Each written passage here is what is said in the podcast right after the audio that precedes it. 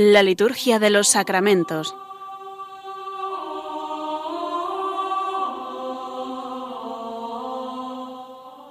Con el Padre Juan Manuel Sierra.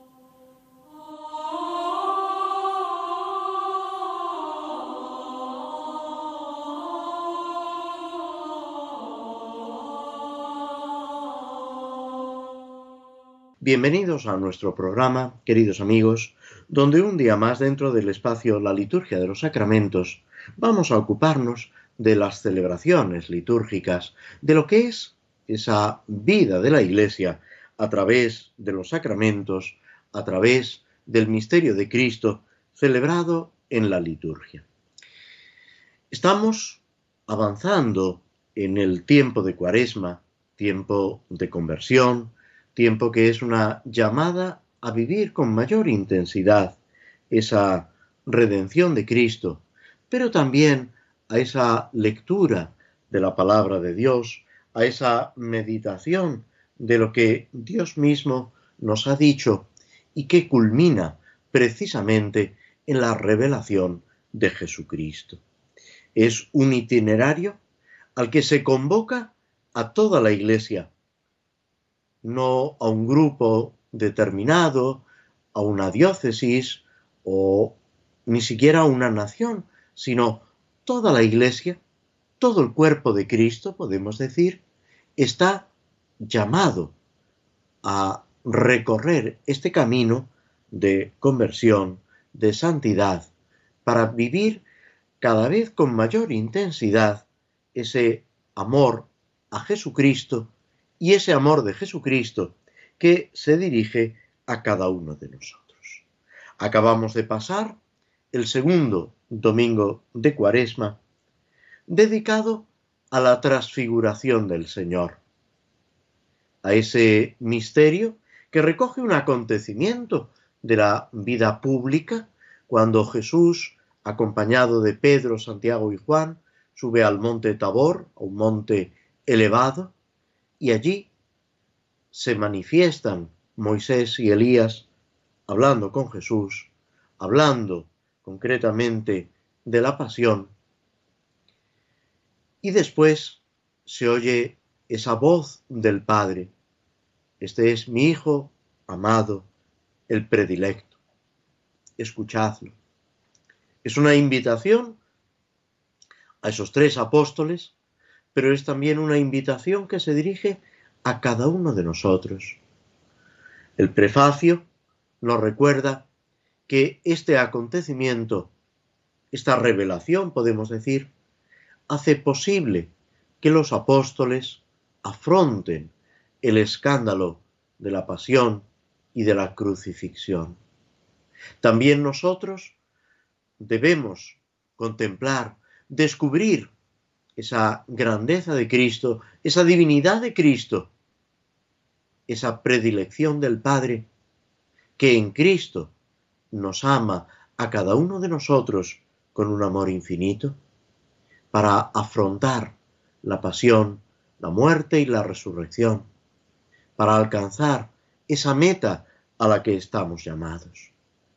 El domingo próximo cambia ya el enfoque de las lecturas, de las oraciones. Y en este ciclo de lecturas, el primero, el llamado ciclo A, con ese sentido, con ese carácter bautismal, tenemos esa lectura del Evangelio de la mujer samaritana. Lectura que curiosamente en el rito hispano-mozárabe ocupa el puesto del segundo domingo de Cuaresma. En la liturgia hispano-mozárabe no es la transfiguración del Señor lo que se lee en el segundo domingo, sino precisamente la, el encuentro con la mujer samaritana.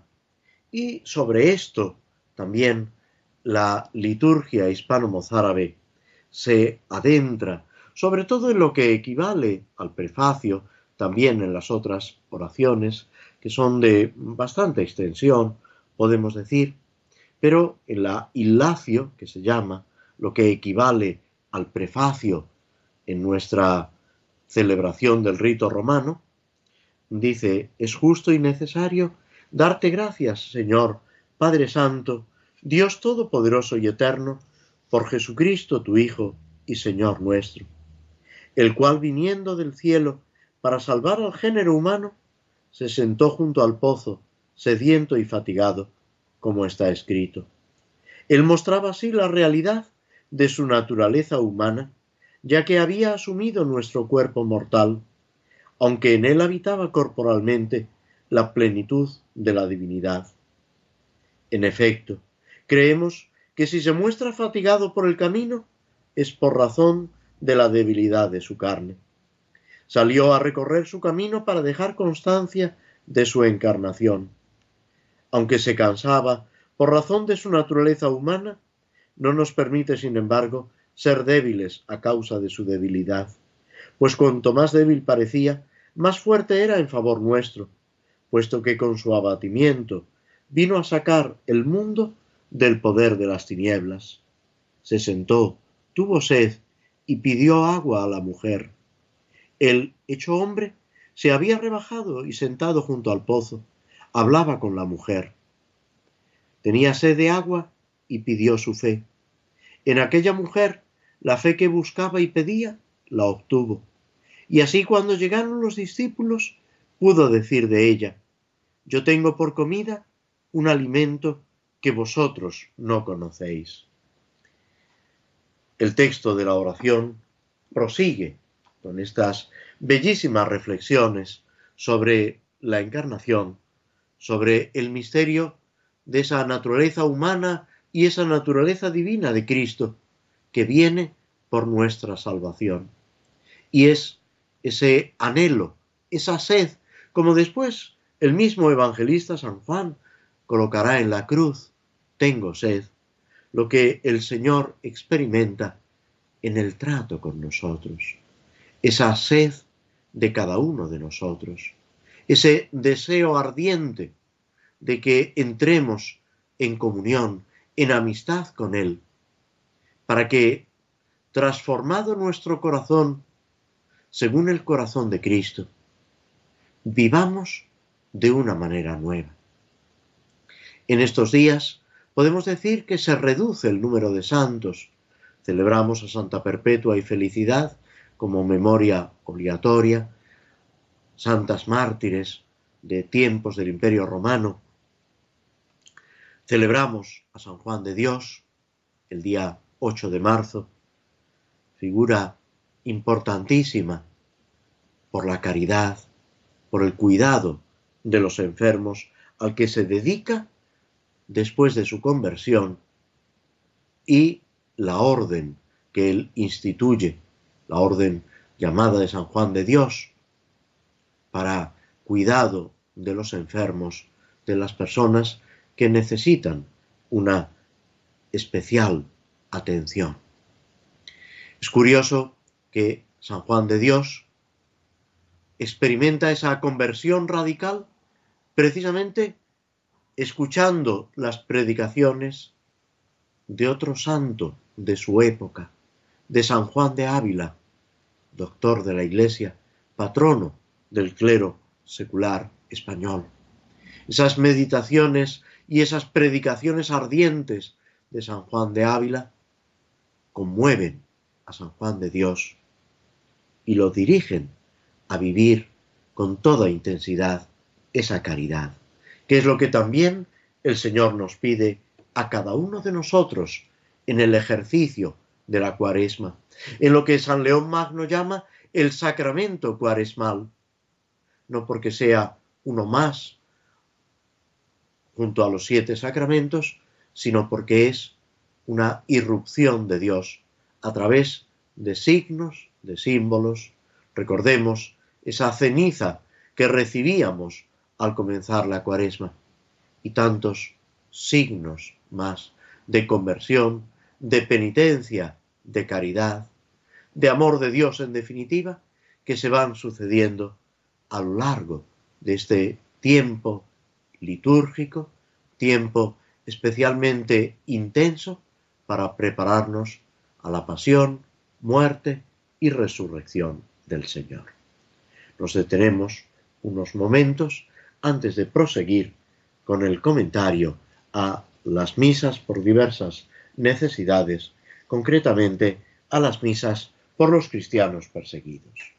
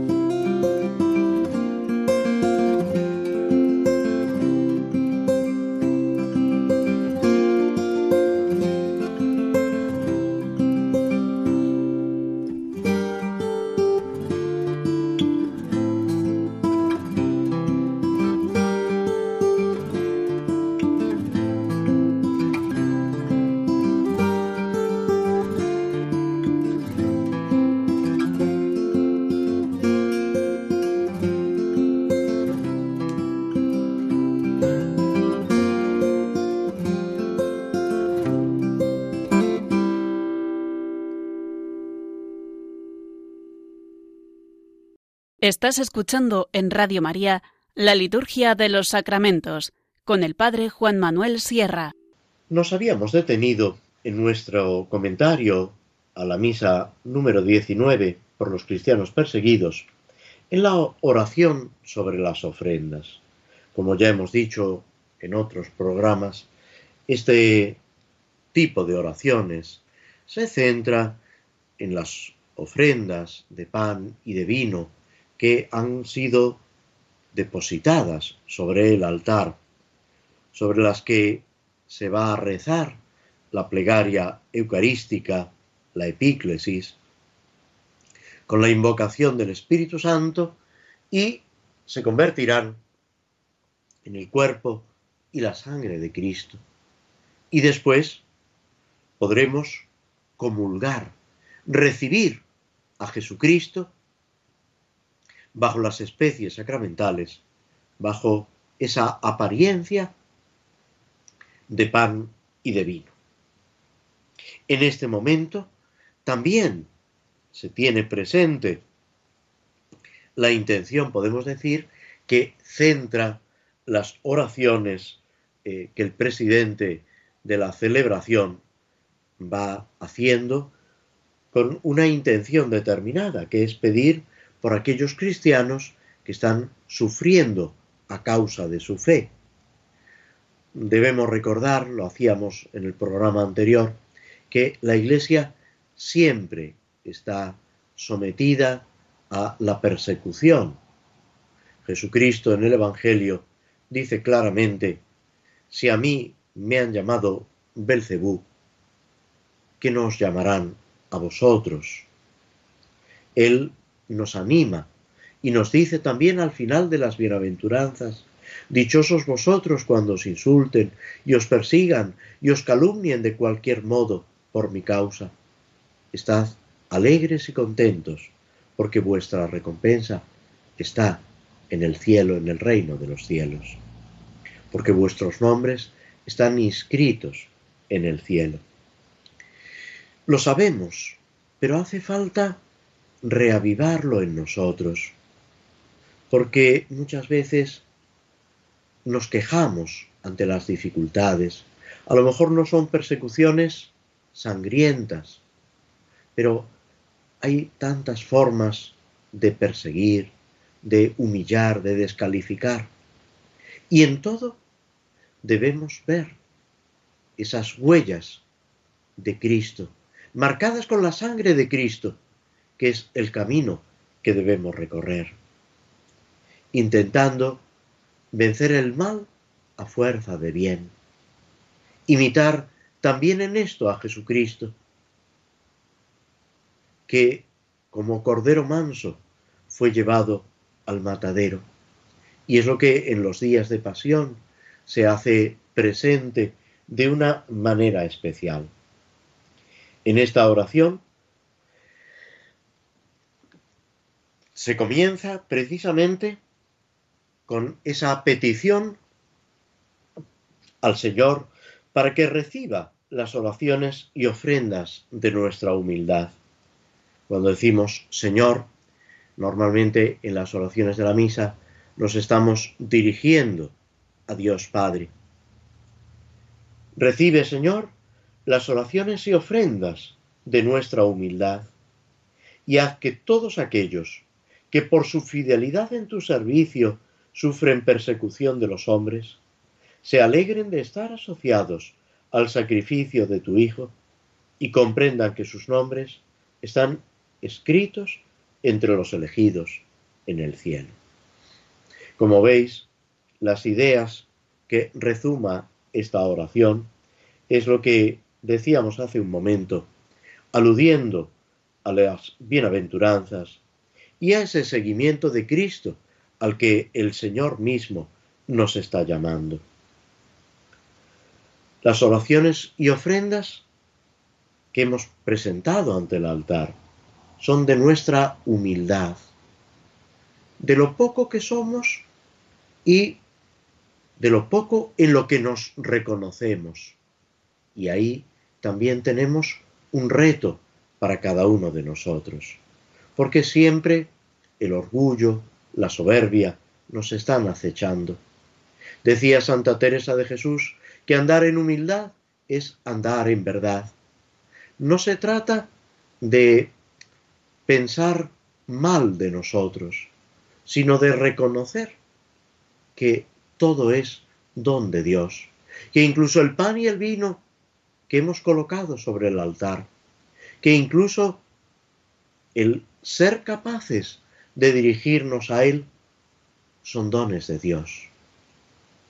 San Pablo, al que aludíamos hace un momento, dice que nadie puede decir Jesús es Señor si no es por la fuerza del Espíritu. Y el mismo apóstol dice, ¿qué tienes que no hayas recibido? En esa humildad y al mismo tiempo en esa confianza hemos depositado sobre el altar el pan y el vino para que sean transformados en el cuerpo y la sangre de Cristo. Y pedimos por todos aquellos que sufren persecución, para que por su fidelidad en tu servicio, es lo primero y más importante. Por encima de todo, esa fidelidad al servicio de Dios esa perseverancia a pesar de las dificultades. Los mártires, los padres de la Iglesia, en tiempos de las persecuciones romanas, tenían muy claro que no se debía buscar temerariamente el martirio, que si llegaba, si el Señor permitía que nos viéramos en esa situación, Él nos daría su gracia para ser fieles, para perseverar pero no podemos nunca fiarnos de nuestras propias fuerzas e ir de manera arrogante, arbitraria, poniéndonos en peligro. Y esa alegría que era característica de los primeros cristianos, que incluso escandaliza a Séneca y a otros romanos, a otros paganos, que no podían comprender cómo los cristianos afrontaban con alegría los sufrimientos e incluso la muerte. ¿Dónde está la clave, el sentido, la explicación? En esa unión con Cristo y en esa acción de la gracia de Dios. Y solamente asociados, como dice la misma oración, al sacrificio de Jesucristo, nuestros nombres estarán escritos en el cielo. Participaremos de ese triunfo pleno de Jesucristo. Siguen después dos antífonas para la comunión, que es verdad que no se usan cuando hay un canto de comunión, pero nos pueden servir tanto para la oración personal como para comprender el sentido de las oraciones y de la espiritualidad que rezuma esta celebración de la Eucaristía. La primera está tomada, como ya decíamos, del final de las bienaventuranzas. La segunda es de la predicación de Jesús, también en el, en el Evangelio de San Mateo, en el capítulo décimo. La primera dice, Bienaventurados vosotros cuando os insulten y os persigan por mi causa, dice el Señor. Alegraos y regocijaos, porque vuestra recompensa será grande en el cielo. Ya hemos comentado este texto, ya hemos hecho alusión a él. Es muy importante porque de alguna forma viene a compendiar las otras bienaventuranzas, por supuesto, sin, quitarle el carácter específico que cada una de ellas tiene, pero nos invita a mirar a la meta. Vamos siguiendo a Jesucristo.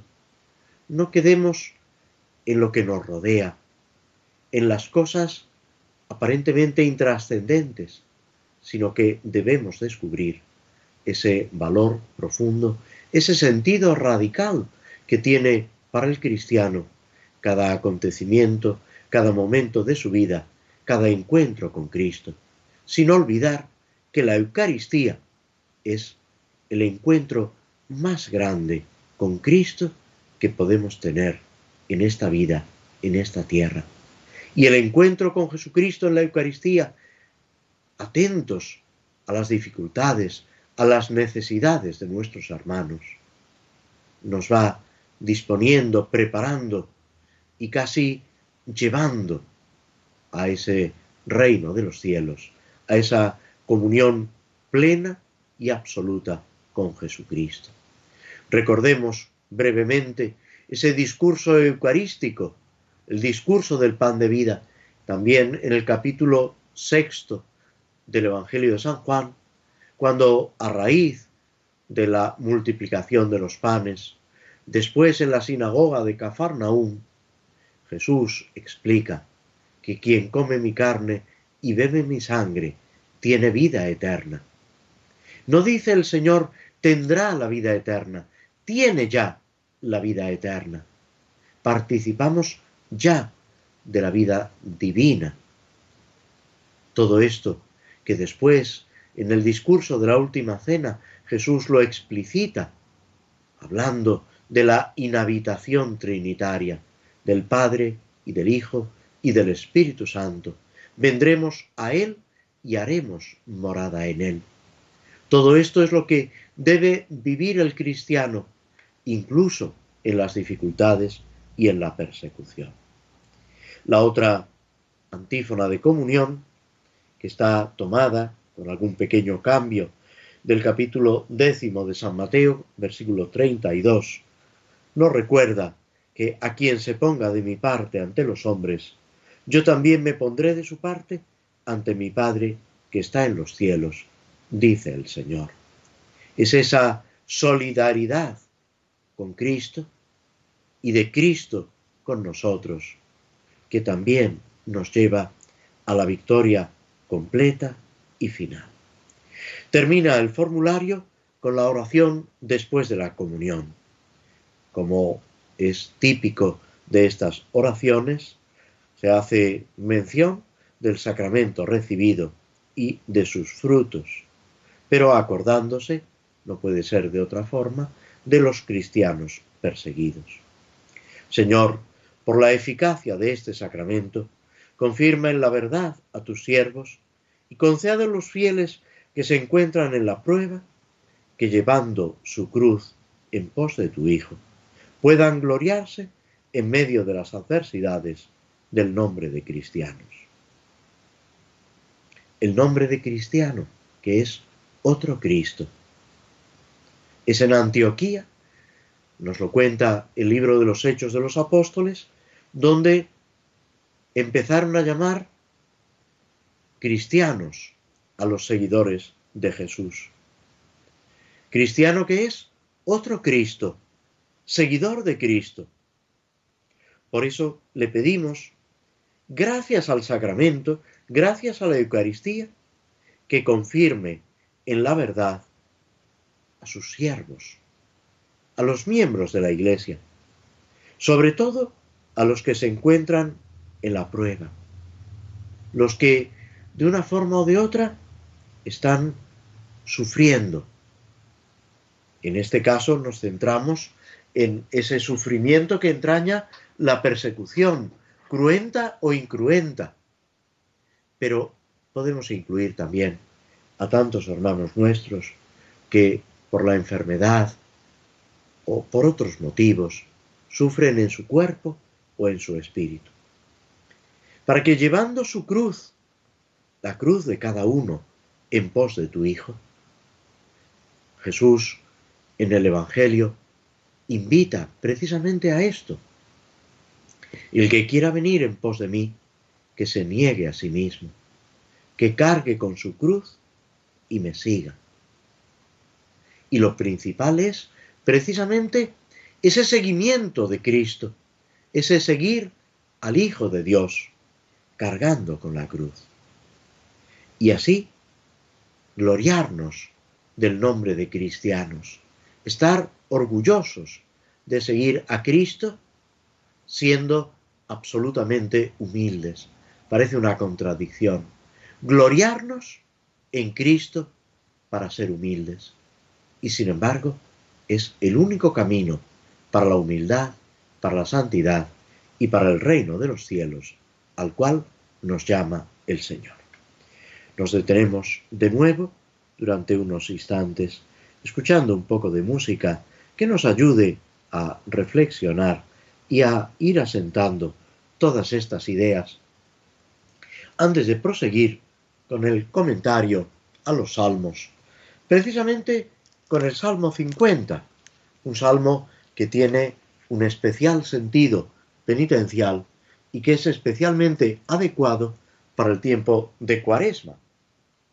No es que lo hayamos elegido mm, expresamente, sino que es en nuestro recorrido por los salmos el que este día nos toca y no deja de ser providencia.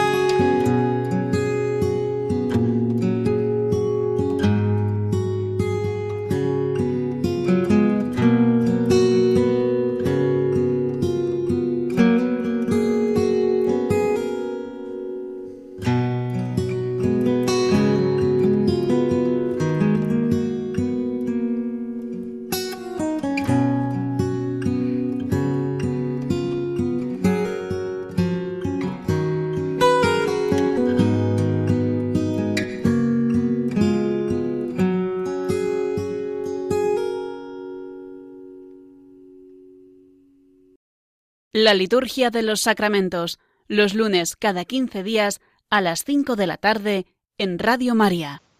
El Salmo 50, 51, conforme a la numeración hebrea, también llamado Salmo Miserere, debemos decir que es un salmo penitencial, una oración penitencial que se ubica, se concreta precisamente con el pecado de David cuando se ha unido ilícitamente a Bersabé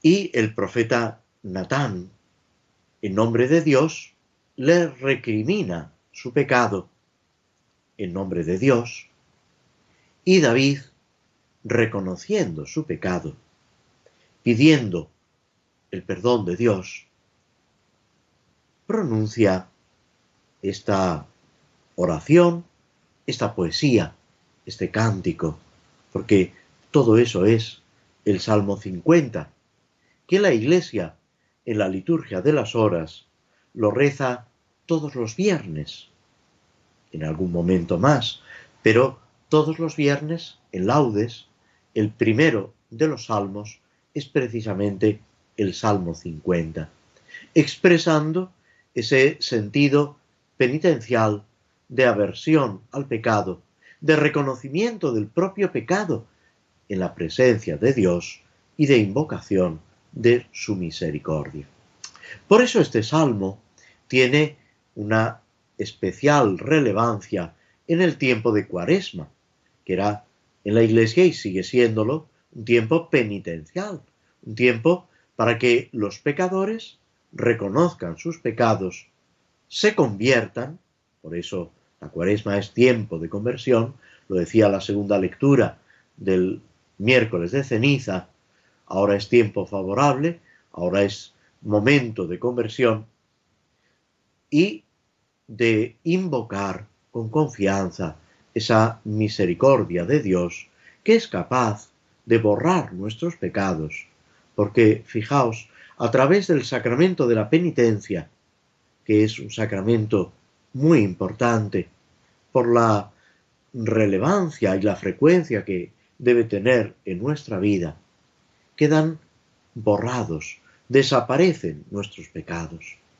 Es verdad que necesitamos también la penitencia, los sacrificios, para borrar no el pecado, que queda borrado con la absolución, sino las consecuencias del pecado, las heridas que el pecado ha dejado en nuestro espíritu y a veces en nuestro mismo cuerpo.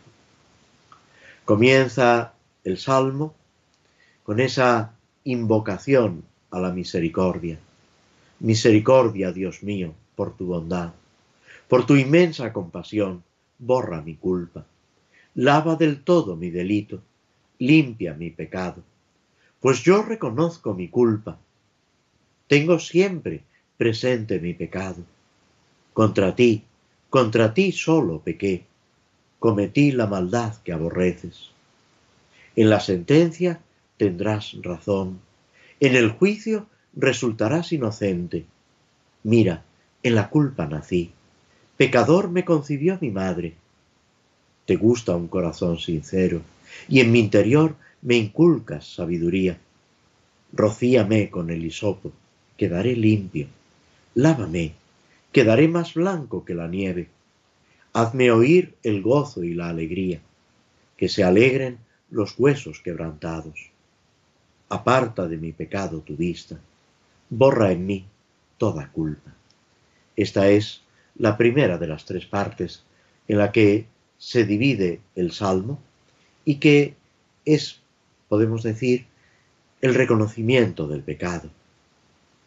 Después, la segunda parte, desde el versículo 12 al 19, se expresa ese perdón y concluye en los versículos 20 y 21 con esa alianza, esa alianza una vez vencido el pecado, ese restablecimiento, podemos decir, de la amistad y de la cercanía de Dios.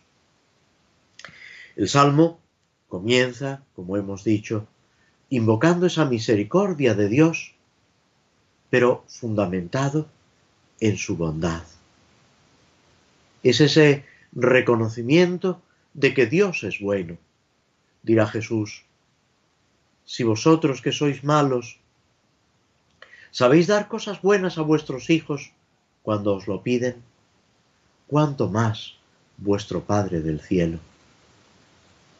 El Padre bueno, que nos ama con un amor infinito y que desea no sólo dárnoslo todo, sino darse Él mismo a cada uno de nosotros. Misericordia por tu bondad. Pero aún añade, por tu inmensa compasión, borra mi culpa. Es esa compasión. A Dios se le remueven las entrañas. Os invito a leer esa preciosa encíclica de el Papa Juan Pablo II, San Juan Pablo II, vive sin misericordia, rico en misericordia. También leer esa exhortación apostólica, reconciliatio et penitencia, la reconciliación y la penitencia. En ambas, el Papa nos está hablando de esa conversión gracias a la bondad, a la misericordia de Dios esa compasión que remueve las entrañas de Dios, el corazón de Cristo, como se expresa también preciosamente en la parábola del Hijo Pródigo, o mejor titulado, del Padre Misericordioso, del Padre Perdonador. Sigue insistiendo el Salmo, lava del todo mi delito limpia mi pecado. Reconozco lo que he hecho, ni lo oculto a Dios, ni lo oculto a mí mismo. Es muy importante ser conscientes de lo que hacemos, pedir esa ayuda del Señor para seguir adelante, para poder vencer nuestras propias limitaciones. Yo reconozco mi culpa, tengo siempre presente mi pecado, pero todo esto no como algo que nos humilla, que nos hace caer en el abismo, en la depresión, no como algo que nos hunde, sino todo lo contrario, como una realidad que nos abre a la esperanza, que nos lleva a descubrir esa grandeza del amor de Dios esa grandeza de la redención de Cristo. Como dirá San Pablo, me amó y se entregó a la muerte por mí. Pues que con esta intención, con estos deseos, vivamos estos días de cuaresma, poniendo nuestra confianza en el Señor, en su bondad, en su misericordia, en su presencia siempre a nuestro lado, para perdonarnos y para devolvernos esa dignidad de hijos, esa grandeza de ser cristianos, templos del Espíritu Santo. Nos detenemos de nuevo y escuchamos un fragmento de la banda sonora de la película El Señor de los Anillos como ambientación a nuestro comentario a la obra de Tolkien, El Señor de los Anillos.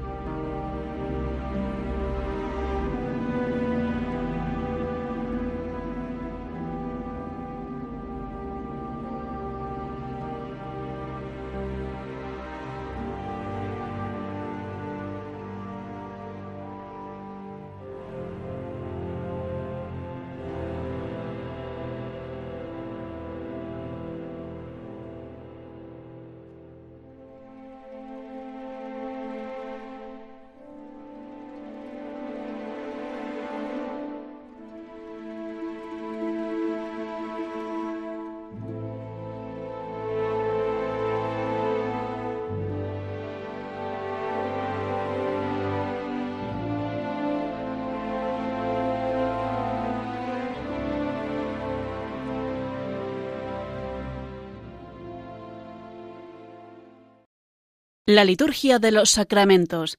Conoce qué se realiza y por qué de la mano del Padre Juan Manuel Sierra. Nos habíamos detenido en el anterior programa dejando a Frodo y sus compañeros en esas llamadas minas de Moria, en esas cuevas, en esas cavernas, en las que se han podido adentrar, escapando de un peligro muy grave, de un ser misterioso que intentó agarrar a Frodo y que cerró bruscamente y derrumbó la puerta por donde ellos habían entrado buscando refugio. Es verdad que ellos no pretendían volver a ese lago extraño que habían encontrado, sino precisamente atravesar estas minas de Moria, lo que había sido el reino de un grupo de enanos, donde ellos habían trabajado y vivido, para encontrar para ellos la salida en lo que antiguamente era la entrada principal de las minas de Moria.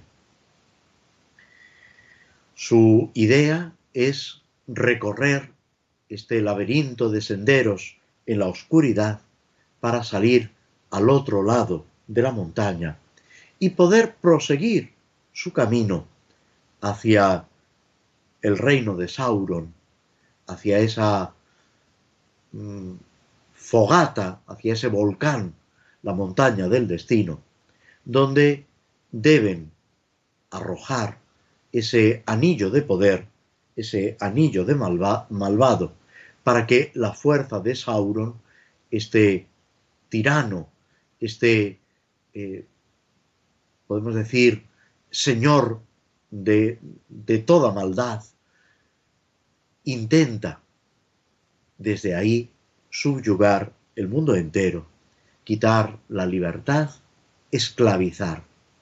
También aquí, como hemos referido en otros programas, hay una imagen que es tremendamente bíblica y de la espiritualidad cristiana, esa lucha contra la esclavitud, del mal, del pecado y la ascesis, la renuncia que implica el sacrificio en ese itinerario. Después de reponerse del susto, Gandalf, el mago, les invita a ponerse otra vez en marcha. No pueden detenerse. Tampoco en la vida espiritual podemos detenernos. Debemos seguir siempre avanzando en pos de Jesucristo. Gandalf había estado en las minas de Moria e intenta recordar, aún en la oscuridad. Y nos dice la obra de, Tolkien que él sabía a dónde quería ir. Y esto es lo que le ayuda. Hay de nosotros cuando no sepamos dónde queremos ir. Si caminamos junto a Cristo, entonces el camino está claro. Podrá haber momentos en los que nos cueste, que se haga cuesta arriba, que incluso flaqueemos, pero debemos tener muy claro a dónde queremos ir. Y, dice Tolkien, Gandalf no cejaría mientras hubiera un sendero que llevase de algún modo a la meta. Sabía lo que quería y estaba dispuesto a poner los medios guiando a sus compañeros, ayudándoles en ese peregrinar en medio de las tinieblas de la oscuridad para alcanzar la luz y la salvación. Por supuesto, que era muy bueno para la compañía contar con semejante guía, que con su vara mágica alumbraba, que tenía un conocimiento del terreno que pisaban y que además alentaba sus corazones para seguir adelante. Dice el libro que sin luz hubieran caído pronto en la desesperación. Nosotros tenemos a Jesucristo, que es camino, verdad y vida, que es luz en las tinieblas. Dirá el Evangelio de San Juan, la luz vino al mundo y las tinieblas prefirieron la oscuridad. Si estamos con Cristo, no podemos caer en la desesperación. Había agujeros, fosas, peligros. De todo esto les va protegiendo Gandalf. Sienten la fatiga, pero no tienen ganas de detenerse, porque desean llegar a la meta. Incluso Frodo, después de esa experiencia de sentirse aprisionado por ese monstruo extraño, poco a poco va recuperando el ánimo, aunque sigue experimentando inquietud, una sensación de peligro, que no es mala, que nos lleva a la prudencia, pero nota también que sus sentidos se han agudizado. ¿Acaso por influencia del anillo? ¿Acaso por el puñal de Mordor que le han clavado? Puede ver en la oscuridad con mucha más facilidad. Percibe ruidos y cosas que sus compañeros no lo perciben. Él era el portador del, del anillo. Sabía que el mal esperaba adelante, pero que a la vez lo iba siguiendo. El mal nos acecha en todo momento. Pero, unidos al Señor, como se dice en el libro del Génesis, si obramos bien, si confiamos en el Señor, podemos siempre vencer el mal. Y Frodo avanza también, decidido. Llegan en un momento a un lugar donde hay tres pasadizos, aparentemente todos en la misma dirección. Gandalf dice que no tiene ningún recuerdo de ese sitio pero prefiere detenerse allí, reflexionar, para tomar una decisión adecuada, para no salirse, nunca mejor dicho, del buen camino. Encuentran una sala amplia a la izquierda y allí deciden refugiarse para descansar un rato antes de proseguir el camino por donde parezca más adecuado. Alguno de ellos, alguno de los hobbits, intenta entrar apresuradamente y sobre todo Aragorn y Gandalf lo ponen en guardia. Puede haber peligros. Hay que ir poco a poco, con paso firme y seguro, como también nosotros debemos avanzar en el camino de la cuaresma, fijándonos en Jesucristo que camina a nuestro lado y delante de nosotros. Y con esto llegamos al final de nuestro programa, deseándoos a todos una buena y santa cuaresma, nos despedimos hasta dentro de 15 días, hasta dentro de dos semanas, si Dios quiere. Muchas gracias.